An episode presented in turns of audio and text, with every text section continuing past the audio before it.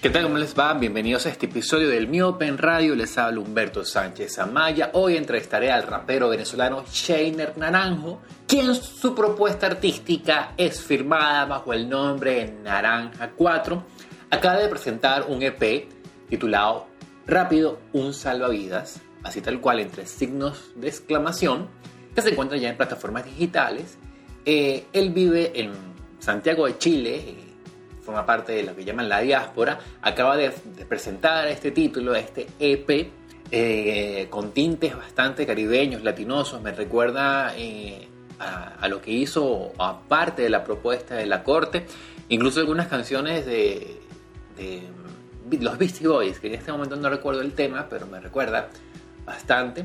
Vamos a hablar con Shainer Naranjo, como siempre les digo, relájense y escuchen Naranja 4 y LP Rápido Un Salvavidas. Y me encuentro en línea con Shainer Naranjo, es decir, Naranja 4, rapero venezolano que como les dije al principio está en estos momentos en Santiago de Chile y que, además es noticia porque acaba de presentar el EP Rápido Un Salvavidas. ¿Cómo estás, Shainer? Muy bien, Humberto, muy bien. Gracias por la invitación. ¿Cómo estás tú? Todo bien, mira, ¿cómo, ¿cómo está Santiago? ¿Cuánto tiempo tienes en Santiago de Chile? Mira, bien, tengo aquí ya cuatro años y medio. En agosto cumplo los cinco años, o sea, me fui en el 2017. De allá de Caracas es que me vine. Ok, 2017 y acabas de lanzar un, un EP llamado Rápido, un salvavidas, que estoy escuchando en Spotify, un disco bastante autorreferencial y que me imagino que bien, esto está vinculado al título, ¿no? es como un, grito de auxilio y me imagino que ese, que ese socorro lo encuentras o lo buscas en la música. Sí, exactamente. El, título, o sea, decidí bautizar el EP de esa manera porque cuando lo estuve haciendo, eh, digamos, estaba ahogado en ciertas situaciones de la vida que me estaban pasando. Entonces ese EP fue como una manera de desahogar todas esas cosas negativas que estaba llevando en la vida y al final ya tenía todo listo, aún estaba pensando en un título o algo y dije como que, bueno, mejor que, que, ese nombre creo que no hay otro. Entonces decidí ponerle rápido un salvavidas por esa misma situación. Por eso la portada del disco es una naranja que se ve que está hundida bajo el mar, como ahogándose. Ok. ¿Y encontraste la salvación en ese proceso, Shainer? Sí, sí, por suerte la música es una cosa que te puede hacer sentir mucho mejor entonces, sí, mientras estuve componiendo, haciendo las pistas, escribiendo todas esas letras, eh, me pude sentir mejor, hasta ahora que ya lo solté, me siento pleno nuevamente. Jenny, bueno, y el rap eh, o la cultura hip hop se caracteriza también por eso, ¿no? La cultura hip hop y las letras del rap eh, son poderosas en ese aspecto, ¿no? como que consciente del momento en el que pueden estar muchos de sus intérpretes o del lugar del que provienen de sus intérpretes, consiguen realizarse y llenarse de poder, ¿no? Para seguir adelante. Muchas canciones, no, incluso cuando uno escucha canciones clásicas del hip hop, del rap, te hacen es llenarte de, euforia, ¿no? Llenarte de, ganas, de, son muy, muy enérgicas en ese sentido. Sí, sí. Igual creo que depende también de, de lo que esté viviendo la persona que está escribiendo el tema en el momento. O sea, puedo eh, ah, puede haber un tema muy triste que habla de cosas que una persona está viviendo en cierto momento y bueno, ahí puede, digamos, descargar toda la, energía, justamente como está diciendo, que tiene dentro del tema o pueden haber temas que son de otra manera y todo depende del ánimo y la emoción que tenga la persona cuando la está escribiendo. Pero sí, la mayoría, por lo menos de los temas que hago yo, busco que siempre tengan como, como una muy buena energía. Ojo, tampoco quiero que, que, que no quiero decir que todas las, las canciones del rap eh, eh, vayan por esa vía, pero como tú me bien acabas de aclarar, eh, uno puede sentirse triste, agobiado y aprovecha esa libertad que en cierta forma tiene el rap de desahogarse, de hacer catarsis sin ningún tipo de tapujos, ¿no? sin, sin ningún tipo de censura y es lo que ha caracterizado al género durante tanto tiempo. Claro, sí, los artistas suelen narrar ahí sus experiencias, sus sentimientos, todo ese tipo de cosas. Entonces, cuando lo combina, o sea, cuando digo, cuando te sale como del corazón, y se, escucha bien y lo combina con un ritmo bueno, pues quédate teniendo ahí un tema súper bueno. Ahora, tengo, estoy confundido, Shainer. Este, este es tu primer EP, pero o, no, porque veo otro de 2020. Eh, ¿Dónde están las otras tres también en Spotify? ¿Este sería el segundo o el primero? ¿Cómo es la historia? No, no, en verdad es el tercero. Lo que pasa es que, digamos, yo tengo el proyecto dividido como en fases, por así decirlo. Entonces, eh, yo este, este EP que estoy lanzando ahorita tenía mucho tiempo que no soltaba un tema, desde mayo del 2021, y desde mayo del 2021 no soltaba desde diciembre del 2020, que fue que solté el segundo EP. Entonces te vendría siendo el tercero, pero digamos vendría siendo como de una nueva fase de Naranja 4, con ya, como, siento yo, una producción más completa, una letra mejor estructurada, Ok, pero todos están firmados bajo, bajo este, este nombre, ¿no? Naranja 4. Sí, sí, todos son de Naranja 4. Ok. El primer tema este Hablamos de algo que seguramente no te han preguntado anteriormente, ¿no? El nombre, ¿no? Obviamente eh, eh, eh, tu, apellido es Naranjo, me imagino que, que parte del, del, del, del, sello como tal, que, que de Naranja 4 viene por, viene por ahí, pero no es del, del, nombre, ¿por qué Naranja 4? Mira, te, te cuento la historia. Es que justamente como estás diciendo, mi familia paterna es de apellido Naranjo y esa es una familia que, digamos, las generaciones pasadas, las generaciones previas a la mía, era una familia bastante disfuncional. Entonces, a raíz de ciertas cosas que fueron sucediendo con el tiempo, digamos que la generación que, en la que yo nací, eh, se acabaron esos problemas y ahora la familia se lleva muy, muy bien. Entonces eso digamos que terminó con la generación eh, de, la, de, la, que yo soy parte y mis primos. Entonces nosotros somos cuatro y los cuatro eh, a raíz de bueno, la situación de Venezuela que es un poco complicada, eh, nos terminamos yendo a países distintos y a raíz de eso todos quedamos de acuerdo en que cuando nos fuéramos nos íbamos a tatuar una naranja en una parte del cuerpo para llevarnos a, a nosotros mismo acá, lo que fuera. Pues. Entonces, a raíz de que nos hicimos ese tatuaje, del mayor al menor nos empezamos a denominar como que ah, tú eres naranja 1, el otro es naranja 2, 3, y yo como soy el menor de, de esa generación, el número 4, entonces yo era como naranja 4. Ya antes de hacer música, ya tenía ese sobrenombre, digamos, puesto, lo tenía en la mente, y cuando decidí por fin hacer música, ya lo tenía en el cerebro y fue como, ah, mira, me parece que suena cool, me parece que está bien, me representa completamente y decidí usarlo. Fíjate qué curioso cómo, cómo una eventualidad o una, un problema familiar este, se es reafirmado, interpretado por un grupo de jóvenes para, para hacer una diferencia y que esa diferencia quede constante, ¿no? Al hecho de, de, de, de tatuarse y, mantenerse conectado como, como símbolos de una nueva generación con, con, con nuevos aires. Exactamente, nuevos lazos, digamos, de unión, una unión total. Nosotros cuatro somos muy, muy unidos, ¿verdad? Compartimos muchos gustos musicales, sobre todo de arte. Entonces, como que todos esos problemas anteriores que existían en la familia, con nosotros ya se borraron todos. Shainer, y háblame de, de, Santiago de Chile. Emigras a una ciudad que, que que bueno, en la que obviamente hay muchos venezolanos, pero también que es una referencia para el rap latinoamericano, eh, porque muchos exponentes del rap en español han surgido en Chile. Eh, bueno, sí, justamente como dices, es una ciudad que tiene mucho, no, diría que no solo venezolanos, ah, en esta ciudad, por lo menos en esta parte de Chile, hay muchísimos extranjeros de muchísimas nacionalidades, se ve muchísimo aquí como la multiculturalidad.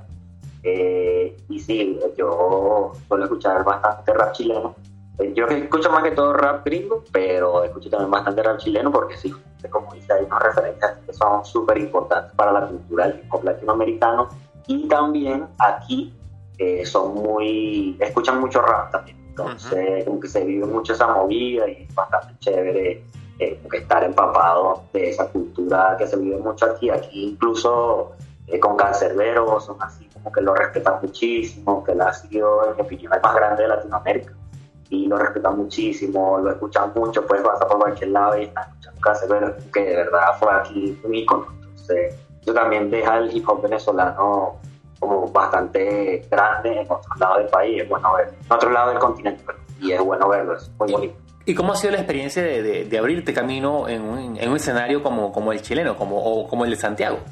Bueno, no, ha sido en verdad la receptividad de las personas chilenas que me escuchan ha sido muy buena. Yo pensé al principio que como siento que uso muchos modismos y muchas referencias a cosas venezolanas, que quizás no iba a conectar tanto, pero no, no, por suerte conozco a muchos que han escuchado el tema, me han comentado su opinión y eso, me han dicho que, O como que no es, no es ni siquiera un tema el, hecho de que yo use modismo, me exprese con otro acento ni nada, sino que la gente eh, le gusta, igualmente le gusta. Imagino que, ¿sabes? que cada quien tiene como su manera de escuchar música. Unos Claro. escuchan por la pista, otros por las letras, pero en general eh, no ha sido ningún problema esa barrera, digamos, aquí de, de ser de otro país. No, bueno, y hay autores que bien dicen que en lo local o sea, está el universal realmente, o que lo local se hace universal fácilmente. Bueno, y así, y es una forma también de conocer cultura. Tú que, bien dices que escuchas bastante eh, eh, rap estadounidense, uno, uno no, no aprende de, de- de esa cultura, de la cultura estadounidense, a través de sus modismos, de sus formas. Uno es una forma también de, de- de adentrarse en ellos. Mira, Shainer, y te vas en 2017 a Santiago de Chile y tres años después estalla la pandemia, viene todo esto. Me imagino que eso contribuyó a ese estado, digamos, de, sí, cabizbajo, o de caimiento en el que te encontrabas que produce y que ayuda después a surgir este disco, ¿no? Sí, sí, sin duda. O sea, lo que pasa es que yo empecé a hacer música como un año antes de que la pandemia surgiera y que, empezara a haber cuarentena a todos lados. Pero en la pandemia, justo cuando empezó la pandemia, fue que empecé a sentir que podía llevarlo a cabo profesionalmente. Entonces, obviamente, bueno, fue como súper loco toda la experiencia de la pandemia para todo el mundo. El encierro, la cosa, como que todo cambió de un día para otro y pude igualmente ir sacando temas, pero sí siento que a nivel mental la pandemia le afectó a muchísima gente.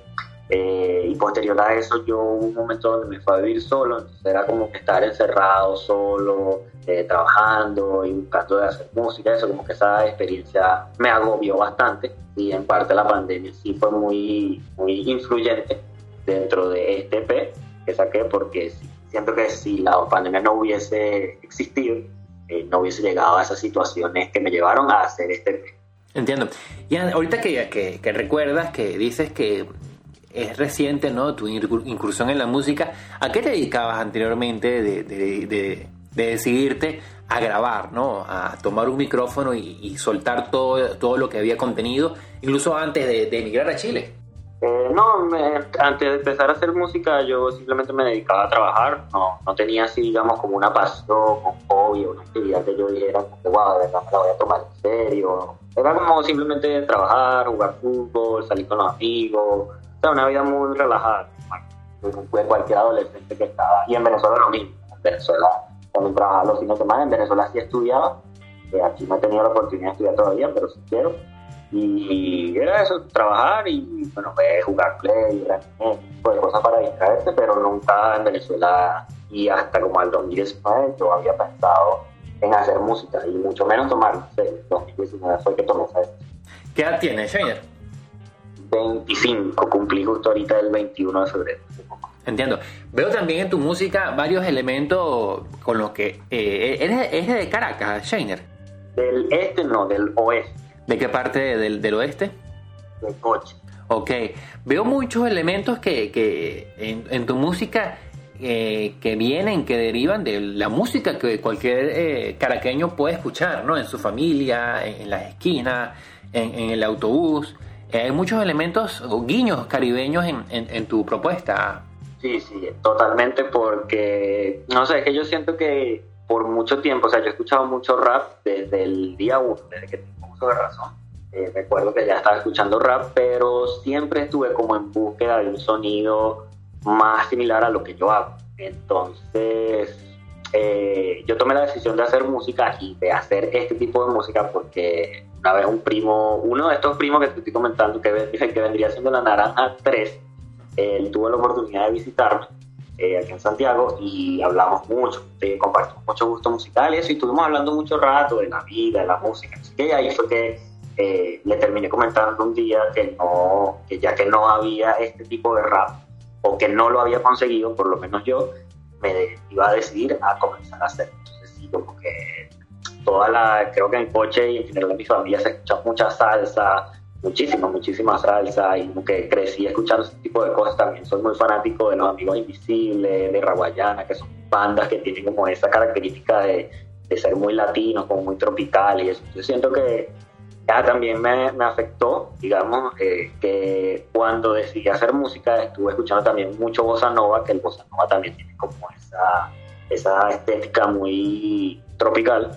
Entonces como que todas esas cosas unidas en mi cerebro terminaron haciendo que me fuera decantando por ese tipo de pistas, como esas cosas que mencionas, ¿no?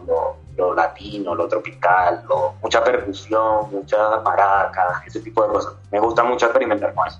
Mira, veo también que, que, es un trabajo hasta ahora en cierta forma muy solitario, ¿no? Es decir, tú mismo has compuesto, grabas, te produces a ti mismo, es decir, es como muy, muy de lobo solitario.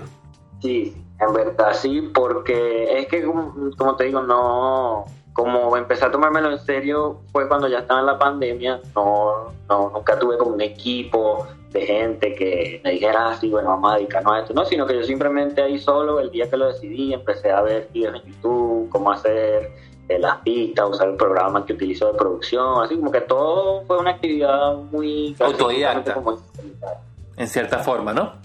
Claro, entonces, nada, como que me he acostumbrado a trabajar así desde que empecé, no, o sea, no me niego a más adelante tener un equipo no más grande, creo que es necesario incluso, eh, pero sí, hasta ahora me ha fluido bien haciendo yo las pistas y bueno, ya cuando tengo las pistas realizadas y eso, ahí yo mismo me pongo a escribir las letras de acuerdo a lo que me transmita cada pista y así, así voy. ¿Y cómo fue la experiencia una vez sales al, al ruedo, Shainer? Empezar a ver que, que, personas conectaban con tu música. ¿Cómo fue esa dinámica? ¿Cómo fue ese momento? Mm, es muy bonito, muy bonito sin duda, porque yo siento que lo que hago, o bueno, no siento que lo que, lo que hago yo es una cosa que de verdad me sale del corazón. Y yo estoy muy, muy en contra de, por lo menos para mí, hacer música o escribir cosas más que todo de manera ficticia, o sea, que estar hablando de cosas que no son cosas que están pasando en mi vida o cosas que no corresponden a mi vida. Entonces, básicamente lo que yo escribo y narro en mis letras es lo que está en mi mente. Entonces, además de eso, hacer beats que yo considere buenos y a eso agregar una letra que la gente conecte, que son las cosas que yo vivo, las, las cosas que se me ocurren, las experiencias que he tenido, es súper bonito. Obviamente al principio uno tiene muchas inseguridades, ¿no? Porque como que, que, no siempre piensa, no, así uno diga que no, como que, wow, ¿qué va a decir la gente? O que podrán pensar de esto que estoy diciendo, o de mí cuando me pongo a hacer esto, pero nunca eso me afectó como para no hacerlo, como para no atreverme. Y cuando empecé a ver que a la gente eh, le gustaba mucho, sobre todo en un tema que tengo que se llama Boleta, creo que ahí fue, eso fue como un antes y después. Siento yo que ese es uno de los mejores temas que he hecho ahí mucha gente sí me escribió y ese tema también le llegó como a mucha gente, digamos, más influyente en las redes y eso.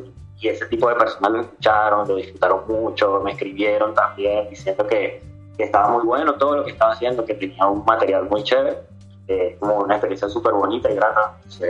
Pues, además de que lo disfruto, estoy súper agradecido con toda la gente que lo escucha y se lo vacila. ¿De qué habla Boleta, Shainer? Ese es un tema que yo me, yo me empapé como en un papel de un boleta, un tuki de Caracas y narro como si fuera él, pues, es como si fuera un boleta diciéndole a una persona no boleta lo que hacen los boletas, que, que puede ser andar en moto o andando por un barrio, con los enemigos por aquí, por allá, que tenemos que ir a hacer en caballito, así como que la, la letra habla de eso completamente y el beat es muy bueno también. Entonces ese tema siento que pegó bastante, como que la gente que lo entiende, eh, de verdad lo disfrutó muchísimo. ¿Qué viene ahora, Shainer, para lo que resta de año?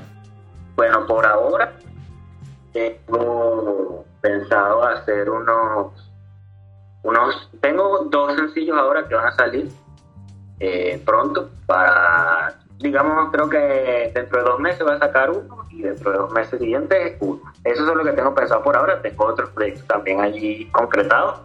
Pero eh, para fin de año, por ahora, quiero hacer una, un EP también, pero mucho más dedicado al ámbito del jazz. Que hacer mucho más jazz rap en ese, en ese, en ese EP, especializarme más en eso. Buenísimo, Shainer. Oye, tus coordenadas para aquellas personas que, que te estén escuchando y quieran seguirte ahora. Oh, perfecto. Mire, me pueden conseguir. Yo solo uso redes sociales que tenía Instagram. Me pueden buscar como Naranja 4, solamente letras. Pero, perdón, solamente letras. ¿no? Naranja y 4. Naranja 4 todo el En Twitter como Naranja H, Naranja SH y el canal de YouTube Naranja 4. Buenísimo. ¿Algún mensaje final que consideres pertinente y no hayamos mencionado en estos minutos de conversación? Eh, bueno, la gente que se cuida mucho en estos tiempos tan difíciles y tan complicados que estamos viviendo y que si tienen alguna pasión o algo que verdaderamente les guste, que lo hagan, que no se abstengan de hacer las cosas que se hacen además y lo disfrutan, que lo hagan totalmente. Buenísimo, Shainer, muchas gracias. Abrazos desde Caracas. Gracias a ti, Humberto.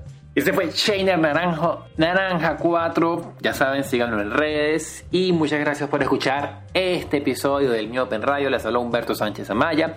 Este programa llega a ustedes gracias a Dulce Vida Bakery. Para aquellas personas que aman, les gustan los postres, ahí tienen varias opciones para que pida, para que encarguen. Saludos, Cecilia. Me pueden seguir en redes, arroba Humberto Sánchez en Twitter y arroba Humberto Sam con M de música al final en Instagram. Si quieren colaborar para que el miope siga viendo cada vez mejor, ahí tienen en la descripción las coordenadas para que puedan hacer cualquier tipo de colaboración para este programa y su funcionamiento.